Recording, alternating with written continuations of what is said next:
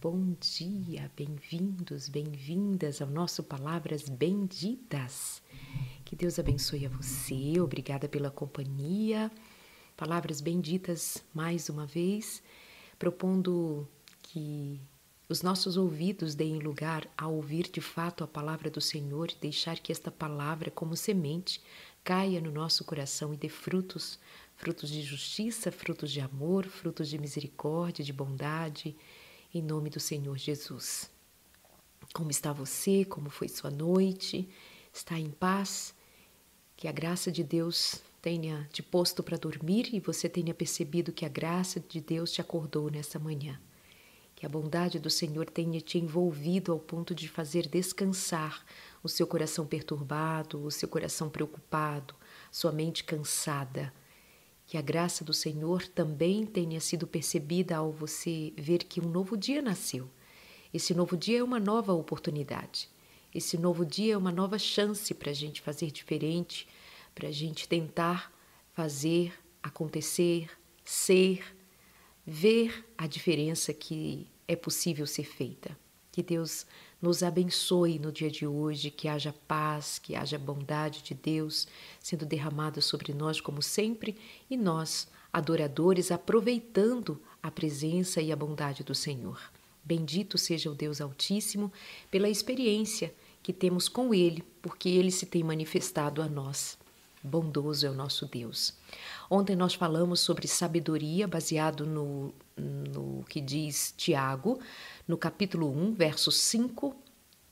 E ao longo do dia, as pessoas que foram assistindo a, a mensagem, e mesmo as que assistiram ao vivo, no nosso encontro, que é muito mais gostoso quando é ao vivo, não é? E algumas pessoas entraram em contato comigo falando: Mas Darleide, eu já fiz de tudo, eu já tenho procurado ser sábia e nada muda, tenho procurado agir com sabedoria e as coisas não mudam.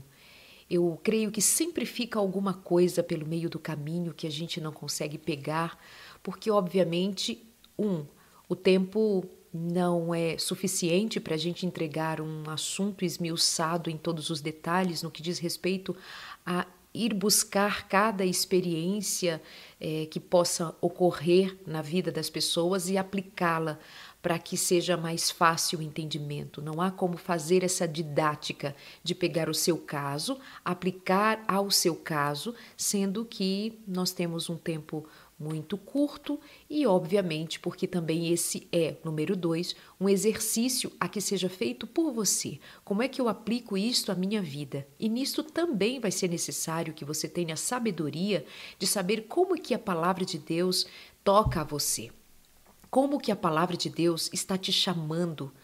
Às vezes vai ser preciso, ou na maior parte das vezes, vai ser preciso que a gente gaste tempo com a palavra. Vai ser necessário que a gente gaste tempo pensando, meditando na palavra. Sabe, o meditar, que é um conceito é, que é bastante vivido ou entendido da forma como eles creem, pelos, pelos orientais, pelas pessoas que têm práticas orientais de religião e, enfim, reflexão, meditação. E ao falar de meditação, nós cristãos temos uma grande dificuldade porque a palavra de Deus diz para nós meditarmos na palavra. Outras religiões, como eu disse, as religiões orientais, por exemplo, elas trabalham na perspectiva da meditação, se concentrando em si mesmo, concentrando os pensamentos, buscando uma força, buscando algo interior. E o meditar da palavra de Deus é mais do que voltar-se para dentro de si, para ter um encontro com seu eu, para meditar é, a respeito de alguma força ou buscar alguma força interior é, sendo despertada em você, enfim. Mas é principalmente, segundo a palavra de Deus, meditar, se demorar na palavra. É pensar nela, é buscar na palavra a que ela mesma se revele para que seja alcançada o fim para o qual ela foi enviada. Quanto tempo você se demora pensando na palavra de Deus? Quanto tempo você se demora mastigando a palavra? Como que você faz quando, quando você tem um pensamento que a gente diz assim, é, fica ruminando pensamentos, não dizemos isso? Você fica ali ruminando, ruminando aquilo que ouviu, aquilo que aconteceu, e você fica ali durante muito tempo, muitas horas, perde o sono, perde dias, pensando, repetindo aquilo que disseram e fizeram e aconteceu. Mas e se nós fizermos esse mesmo movimento de ruminarmos a palavra de Deus? De pegarmos a palavra e então buscarmos assimilar esta palavra, repetindo-a, repetindo em voz alta, decorando, parando para pensar o que ela diz para mim com profundidade, estudando, procurando saber e entender, pensando que ela realmente veio de Deus para mim e eu preciso entender a linguagem que o Senhor está usando para falar comigo. Se nós formos rasos na compreensão da palavra, nós seremos rasos na vida. Se nós não tivermos profundidade em parar ao longo do dia, ou durante o dia, durante as atividades, durante aquilo que nós fazemos rotineiramente, se nós não tivermos em mente aquilo que o Senhor nos entregou, para então isto ser elaborado dentro de nós, para que tome forma na nossa mente, para que haja uma compreensão a respeito do que fora dito, nós não iremos avançar esta palavra perderá efeito e será como aquela palavra da parábola do semeador que jogou semente boa em todos os cantos. A semente sempre foi boa, porque o semeador, ah, o semeador era bom, especialista na palavra, tinha palavra poderosa, e ele lançou sua palavra sobre diversos terrenos. Havia terreno que era seco e improdutivo. E aí não foi a semente quem não produziu bom fruto, é que o terreno não estava pronto.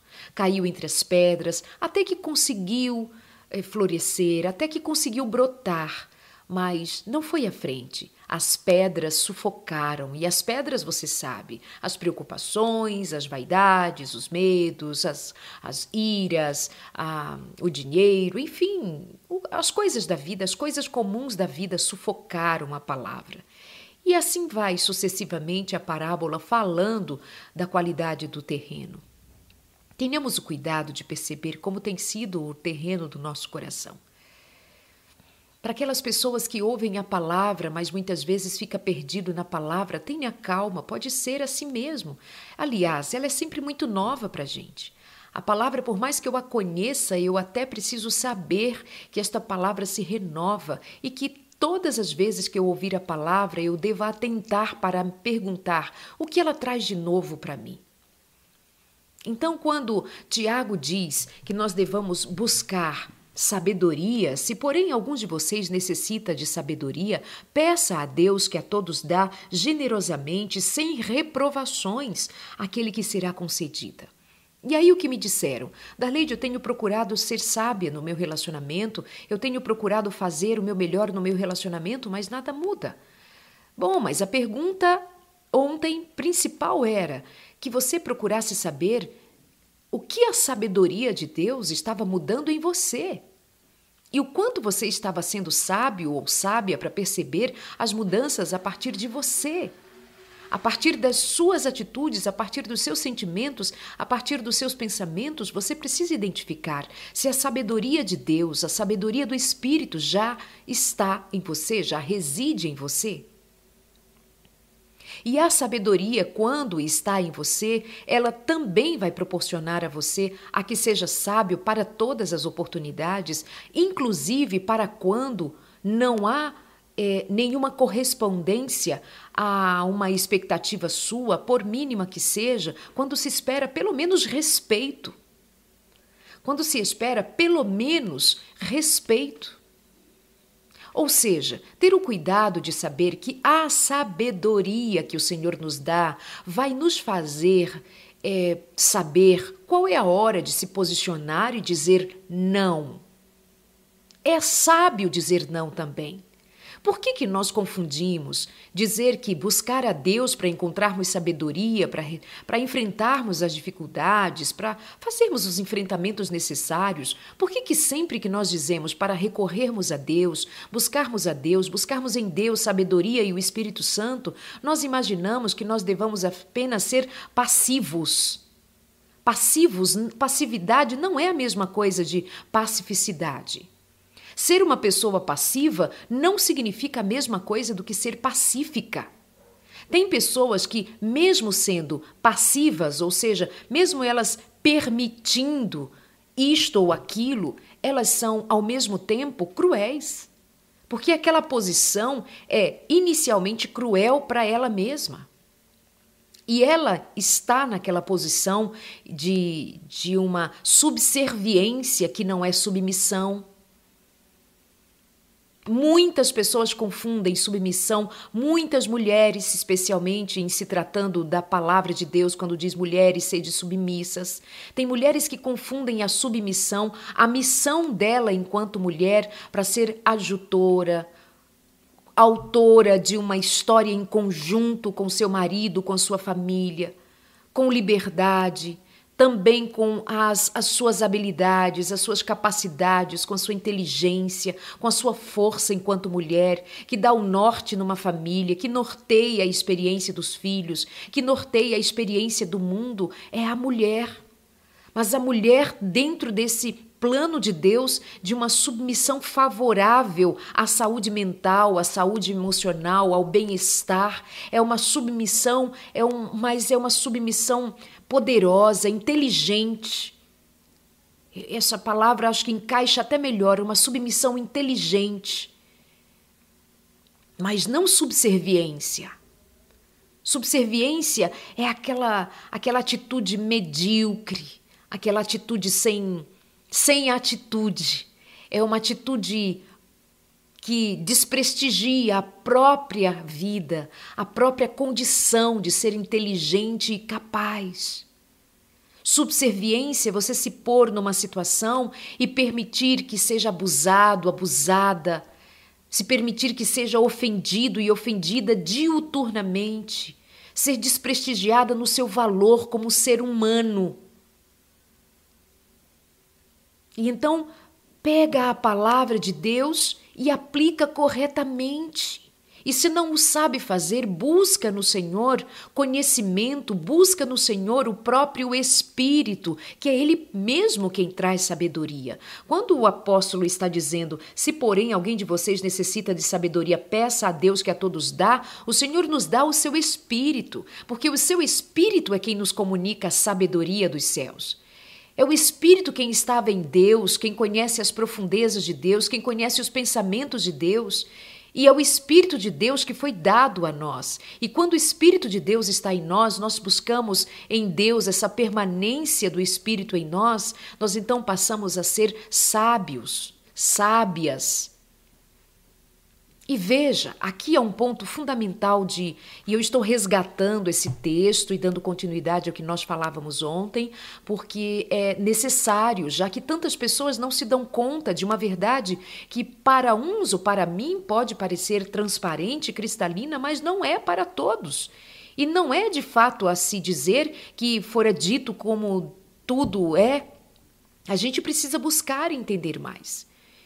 E veja, é, se nós olharmos para a, o próprio Cristo, que é a, o modelo da, da submissão ao Pai, o modelo da humildade, Jesus, toma Jesus. Vê como Jesus era Vê como Jesus se portava, vê como ele se movimentava entre os inimigos. Veja o que ele fazia quando ele estava no centro de uma confusão e que aqueles seus inimigos manejavam ali a situação para tirar a vida de Jesus, para matar Jesus.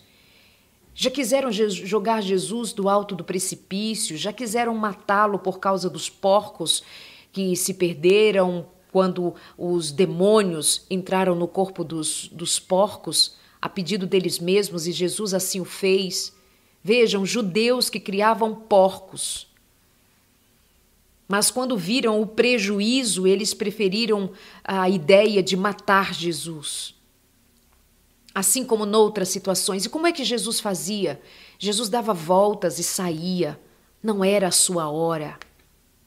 Jesus dava voltas e saía. Veja como Jesus falava. Jesus falava com autoridade.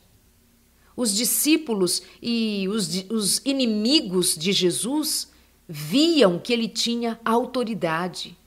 Eles ficavam com raiva, com ódio, se corroendo, mas eles sabiam que não podiam confrontar a Jesus, porque todas as vezes que fizeram foram envergonhados, porque Jesus tinha autoridade, autoridade na palavra, não é autoridade no grito, autoridade na pancada, autoridade nesse tipo de confronto violento. Jesus apenas tinha autoridade ao dizer o que dizia e ele impunha respeito. Com sabedoria, Jesus impunha respeito, porque ele em si mesmo carregava a autoridade, carregava a sabedoria, ele vivia com o Pai, ele orava todos os dias, ele tinha comunhão com os céus, ele sabia quem era, sabia que era amado de Deus, sabia que tinha uma missão, sabia que era muito difícil. Quantas vezes a Bíblia certamente não registrou aqui, o discípulo, o autor de cada evangelho, não descreveu aqui o que Jesus dizia enquanto estava sós todos os dias a respeito daqueles com quem ele se cercava e das misérias que ele via todos os dias, mas ele ia ao Pai, isso nós sabemos. Jesus acordava de madrugada para ir ao templo, Jesus orava nos montes, Jesus ficava horas a fio em comunhão com o Pai. Nós nem sabemos o que fazer e o que dizer durante muito tempo em comunhão com Deus. Quantos de nós não têm o que dizer durante uma hora de oração? Quantas vezes a nossa prática de oração é rápida, é muito ligeira e nós queremos é, respostas apressadas do Senhor, mas nós é que somos apressados em buscá-lo e logo nos levantamos para tocar a vida com a força do nosso braço. Não é assim? Olha para Jesus. O que eu estou dizendo a você é: olha para Jesus, vê como Jesus se movimentava, vê como Jesus fazia. Isso precisa ser a motivação da nossa experiência cristã, olhar para o que Jesus fazia e procurar pôr em prática na vida de cada um de nós. Ter sabedoria não é apenas engolir o choro. Sabe que diziam os pais: engole choro, menino. Engole choro, menina, para com isso, não fala isso, fica quieto. Não é amordaçar, não é te tirar a tua autonomia. Ter sabedoria é, quando falar, saber como falar, quando silenciar, saber por que está fazendo silêncio. Quando tiver ah, que se posicionar, posicionar-se com segurança. Quando tiver que sair de uma situação, de uma discussão, sair sabendo que está saindo, porque estrategicamente é necessário que você saia para não trazer ainda maior dano sobre a discussão em curso. Ter sabedoria não é somente se calar, eu repito. Ter sabedoria é saber quando calar e por que calar, mas também saber quando falar, por que falar e como falar. É como sair ou ficar de uma situação. Como permanecer aqui? Vou permanecer aqui? Como vou ficar? Uma moça me relatou que o marido dela, já há um bom tempo, tem demonstrado oscilações de humor muito, muito difíceis de lidar. De ter, nesse período, já ter sido violento com ela, ao ponto de pegar um chinelo e bater nela. Não foi com socos ou pontapés, um chinelo, como se põe um, um animal para correr, um cachorro bravo para correr e pega-se um chinelo para se defender. E isso tem acontecido por diversas vezes. A família toda já sabe, mas ela guarda em silêncio, em segredo, calada, suportando tudo, tudo. Diz para ele buscar ajuda, diz para ele pedir a ajuda médica, psiquiátrica e ele simplesmente explode de raiva e começa tudo de novo. ela está com medo, ela está quieta. E elas não sabem o que fazer e ela começa a dar sinais de adoecimento. Ela começa a dar sinais de desespero, mas ela está ali, quieta. Ela me ouviu falar a respeito de sabedoria e ela diz: Darleide, o que mais sabedoria? Eu tenho sido sábia, eu tenho ficado aqui, eu já não falo nada, eu já não, eu já não tenho coragem, eu estou com medo dele. Porventura, ter sabedoria é assim? É se submeter a uma situação em que você corre risco de ser como uma mulher adulta, agora acuada, como uma criança que não tem o que fazer contra a força e o, do, do, do, que, do, do algoz que, que a machuca, que a faz sofrer? É assim? Uma criancinha que não tem que não tem como se defender, não tem para onde correr, não tem como pedir, sofre ameaças, não são os abusos que nós sabemos são cometidos contra crianças. Os adultos também que podem ter uma voz, uma força, uma autonomia, uma coragem para se desvencilhar desse tipo de situação, também não têm. Não é sabedoria se submeter a determinadas situações se você não tem condição de ficar, se você não tem condição de administrar, se você já chegou ao seu limite. E o limite não é quando dói, gente. O limite não é quando dói. Quando dói, já passou do limite. Quando machuca, quando rasga a alma, já não é o limite, já passou do limite. Então é só para que você tenha em mente que ter sabedoria é como eu disse ao final da mensagem outra vez. É preciso, até para sofrer, é preciso ter sabedoria. Em que sentido? Se eu estou passando por uma provação, se eu estou passando por uma uma prova na vida, dentro do contexto especialmente do que estávamos falando a respeito no, na carta de Tiago, capítulo 1, ele está falando ali de provação. Lembra que eu falei? Provação. E no meio da provação, ele diz que nós precisamos ter sabedoria para lidar com a provação, para saber qual é a provação que vale a pena. E a provação que valia a pena para os servos de Deus, para os discípulos, para os seguidores de Jesus Cristo, a provação que valia a pena era uma aprovação que dava glória a Deus. Era a aprovação que apontava para a glória do Senhor. Era a aprovação que exaltava o nome de Deus, que testemunhava sobre a grandeza e o poder de Deus.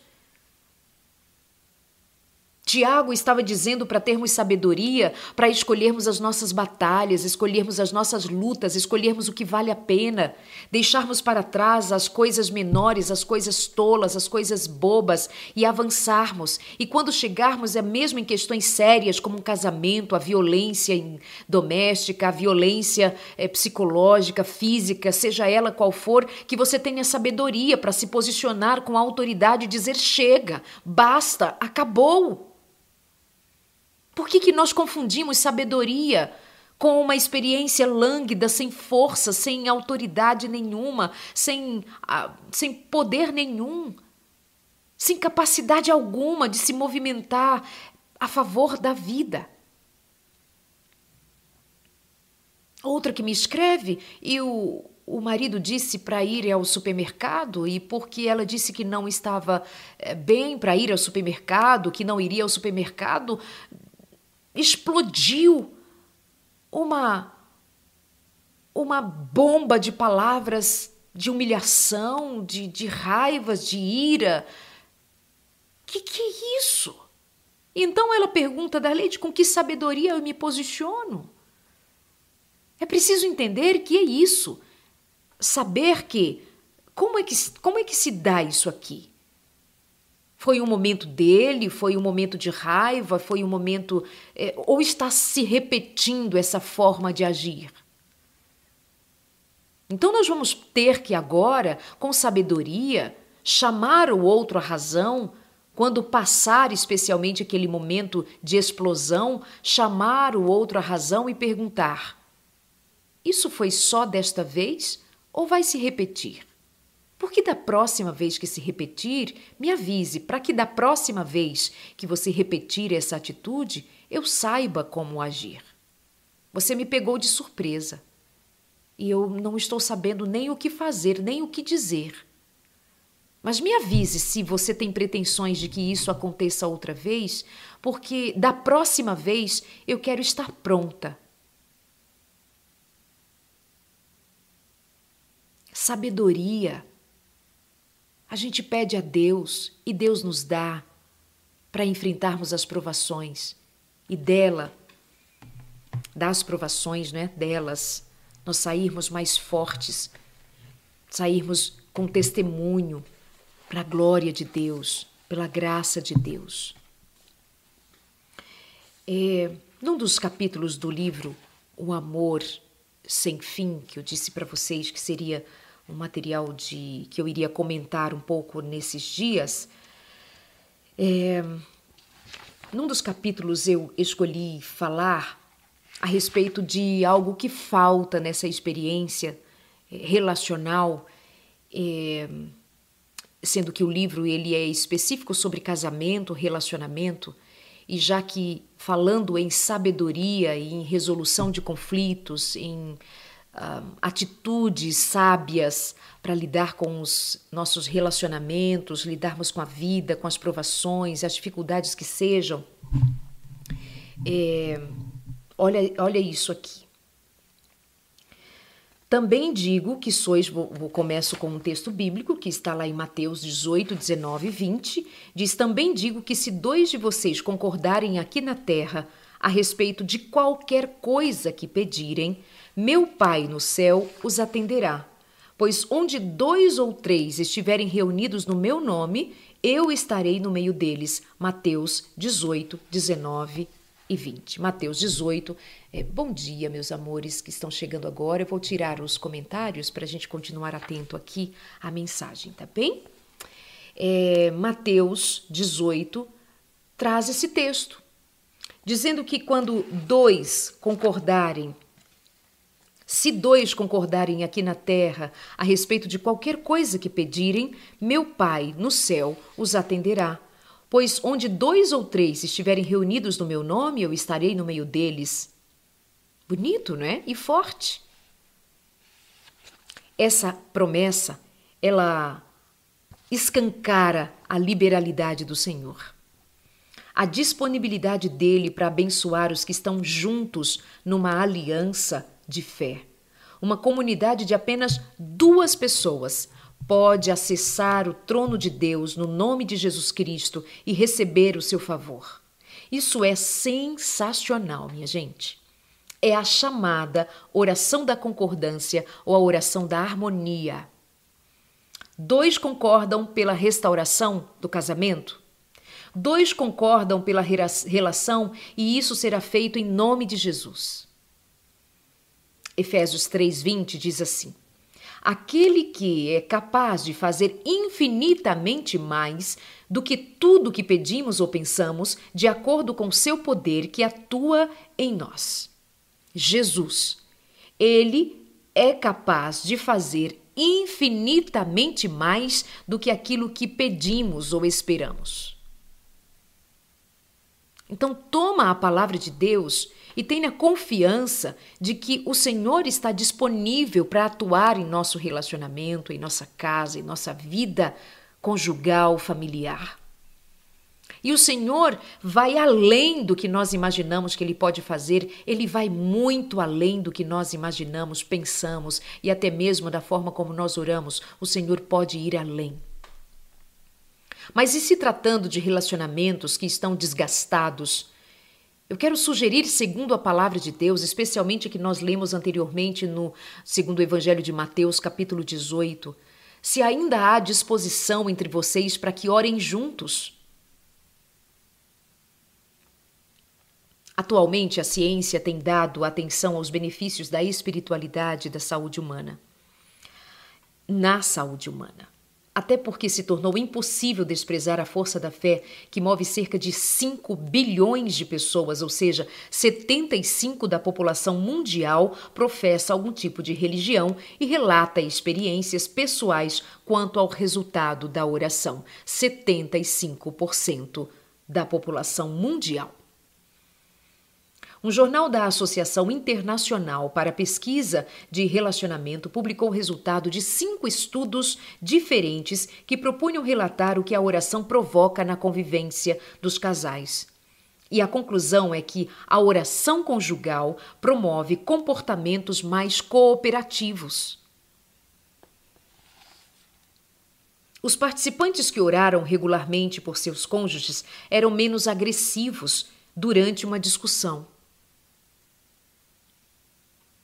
Os participantes que oravam regularmente e participaram de um dos cinco estudos que fora feito para ver o impacto da fé nas relações conjugais, identificou-se que os que oraram regularmente pelo seu cônjuge na hora das das brigas ou de alguma discussão, é assim que a pesquisa traz, da, durante uma discussão, eles demonstravam menos agressividade.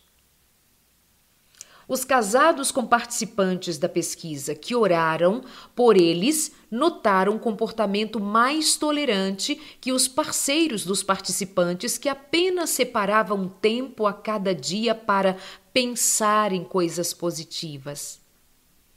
Orar não é pensar em coisas positivas, é muito mais, é recorrer ao trono de Deus. O que mais diz a pesquisa? Aqueles que se dispunham a orar logo após algum comportamento ofensivo do parceiro eram mais cooperativos com seus parceiros que os participantes que apenas diziam pensar em Deus. E quem orou pelo parceiro no mesmo dia em que o conflito ocorreu demonstrou níveis mais elevados de perdão que nos dias em que ocorreu um conflito, mas eles não oraram. Lembra que eu disse a vocês ontem que até para orar nós precisamos ter sabedoria? E de que quando nós estamos orando, nós normalmente estamos buscando, quando a questão é um conflito para ser resolvido, nós temos em vista, em mente, que o outro mude, que o outro, o outro e o outro, o outro, sempre o outro. Mas a palavra de Deus nos chama à realidade é, individual, pessoal, e até mesmo pesquisas dão conta de que pessoas que recorreram à oração por si mesmas num dia de uma discussão, elas tiveram maior serenidade para lidar com a situação eh, que vai desenrolar-se por conta da briga ou da discussão que teve naquele dia. Quem orou pelo cônjuge torna-se menos agressivo, foi percebido nesta pesquisa menos agressivo mesmo quando ele foi o, o agente causador do mal-estar, da intriga, se orou, o Espírito Santo, nós sabemos que é o Espírito Santo quem faz, vai promover aqui neste indivíduo que promoveu a discussão, sendo ele, porém, o indivíduo que vai buscar a seguir a misericórdia de Deus em oração, ele vai testemunhar também mudanças nesse ambiente. Continua sendo válido o que eu disse ontem e continuo dizendo hoje a respeito de ter sabedoria. É preciso ter sabedoria até para orar, para que não tenhamos em mente que a nossa oração vai mudar o outro sem antes mudar a nós.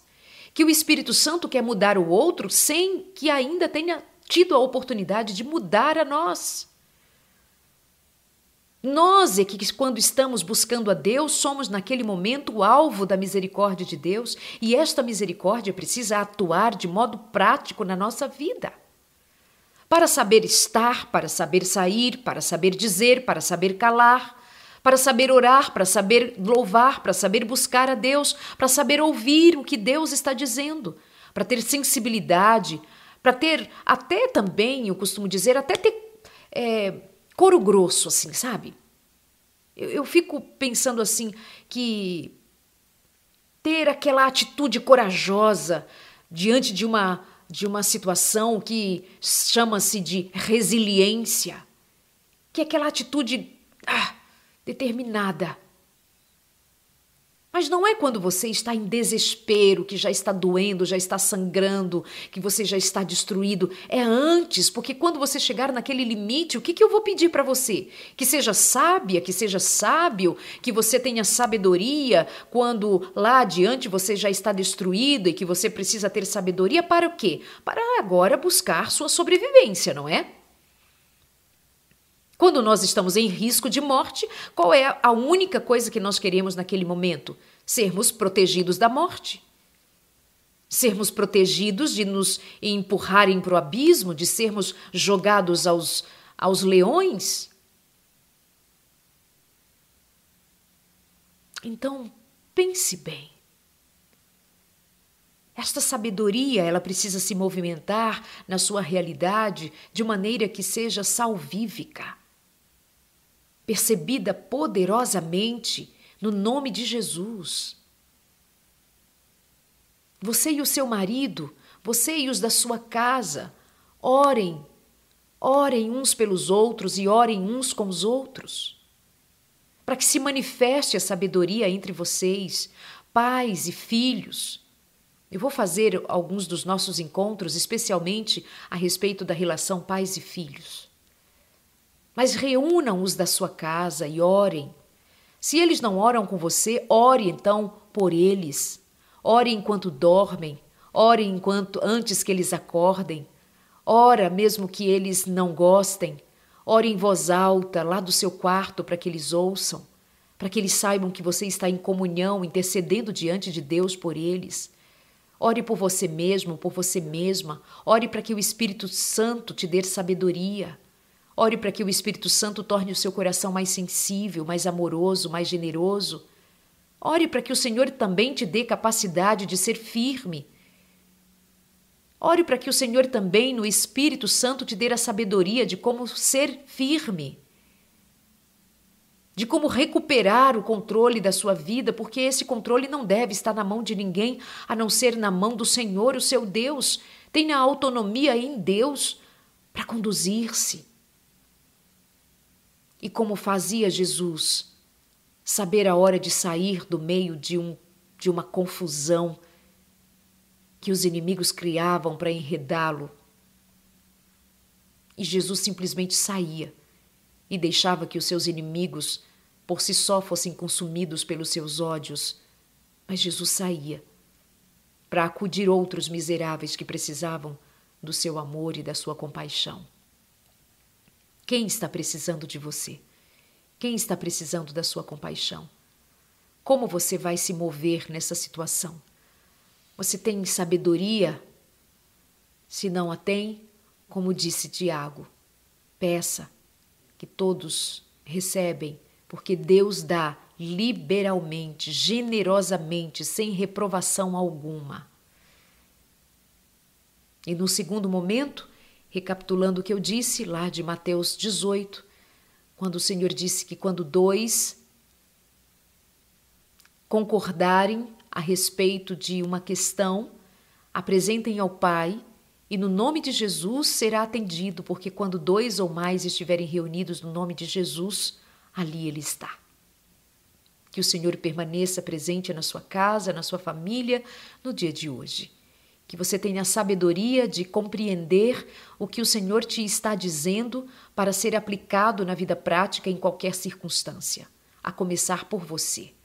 Que esta sabedoria se manifeste em como você tem olhado para si mesma, como você tem se percebido nesta questão, o quanto o Senhor tem te chamado para ser um agente de paz e não de guerra, mas também o quanto o Senhor te, tem te dado autoridade espiritual para ser submisso e não subserviente, para ser pacífico e não passivo, para ser atuante, porém, no nome de Jesus, porque até os demônios são postos para correr em nome de Jesus quando um filho de Deus se dobra em oração.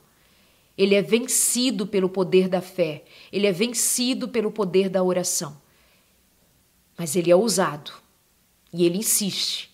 Veja bem o que ele fez com Jesus depois de 40 dias de jejum e oração, ele ainda tentou Jesus, mas encontrou Jesus forte. encontrou Jesus com autoridade, encontrou Jesus com capacidade de dizer ao diabo o que ele precisava ouvir.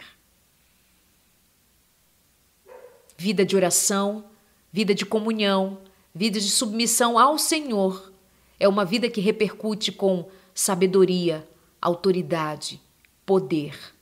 Porque quem está conosco é o espírito de sabedoria e não de covardia, não de medo, mas de amor, de esperança e de moderação, de equilíbrio, como diz o apóstolo Paulo, escrevendo a Timóteo, fazendo-o saber que o Senhor nos tem dado espírito de sabedoria para saber lidar com os desafios da vida, sejam eles quais forem. Que Deus te abençoe. Que a graça de Deus nos visite em nossas limitações. Somos pó, somos pó, somos pequenos, somos. Se não fosse a graça de Cristo, nós seríamos miseráveis. Mas como a tua graça nos alcançou, Senhor, faze-nos teus filhos, faze-nos parecidos com Cristo, faze-nos mais semelhantes a Jesus. Faze-nos, Senhor, capazes de reconhecer quem somos, o que fazemos, se o que temos feito te agrada ou te desagrada. Faze com que, Senhor, tenhamos em mente pensamentos que nos sejam acertados pelo Espírito Santo para uma prática de vida que te louva e que bendiz o teu nome. Abençoe os relacionamentos, os casados, homens e mulheres que estão envolvidos em intrigas, em brigas, em discussões, em desafetos, desamor e violência, tenha misericórdia, Senhor, e intervém com tua mão, intervém com teu poder, intervém com tua graça, salva, Senhor, as famílias, salva, Senhor. Salva os casamentos, salva os filhos, salva teu povo, salva, Senhor. Em nome de Jesus. Amém. Deus abençoe a vocês. Bom dia e até amanhã com mais um Palavras Benditas. Estará disponível no meu canal lá no YouTube da Arleide Alves Oficial para facilitar que você compartilhe com outras pessoas também. Obrigada pelo apoio, pelo carinho. Muitas pessoas estão vindo e agradecendo porque você compartilhou. E pessoas que não conheciam, que não estavam atentas à palavra, estão agora aqui em contato toda manhã no último sábado, depois que eu terminei a mensagem, uma moça escreveu e está lá nos comentários da mensagem do último sábado. Ela dizia: Hoje eu volto para Jesus. Alguém que naquele dia, enquanto eu falava, permitiu que o Espírito Santo tocasse o seu coração e ela decidiu voltar para Jesus. Então, a cada encontro, uma oportunidade de salvação para mim e para quem me escuta, porque a palavra de Deus, ela mesma diz que não volta vazia, que essa palavra tenha encontrado lugar em seu coração e que outros mais recebam do Senhor o poder que essa palavra traz, o poder de penetrar o nosso coração e encontrar em nós o que precisa ser mudado, lá no profundo da alma, onde só o Senhor conhece que precisa alcançar. Só Ele pode. Ele é Deus. Traz outros amigos, convida outras pessoas, compartilha, manda esse aviãozinho aí sempre que eu estiver falando, traz outras pessoas para a nossa comunidade. Vamos crescer o número de pessoas alcançadas pela palavra de Deus. Um grande abraço, fica com o Senhor Jesus. Tenha um dia de paz e de meditação na palavra de Deus, de meditação no que significa sabedoria para a honra e para a glória de Deus. Até mais. Deus te abençoe.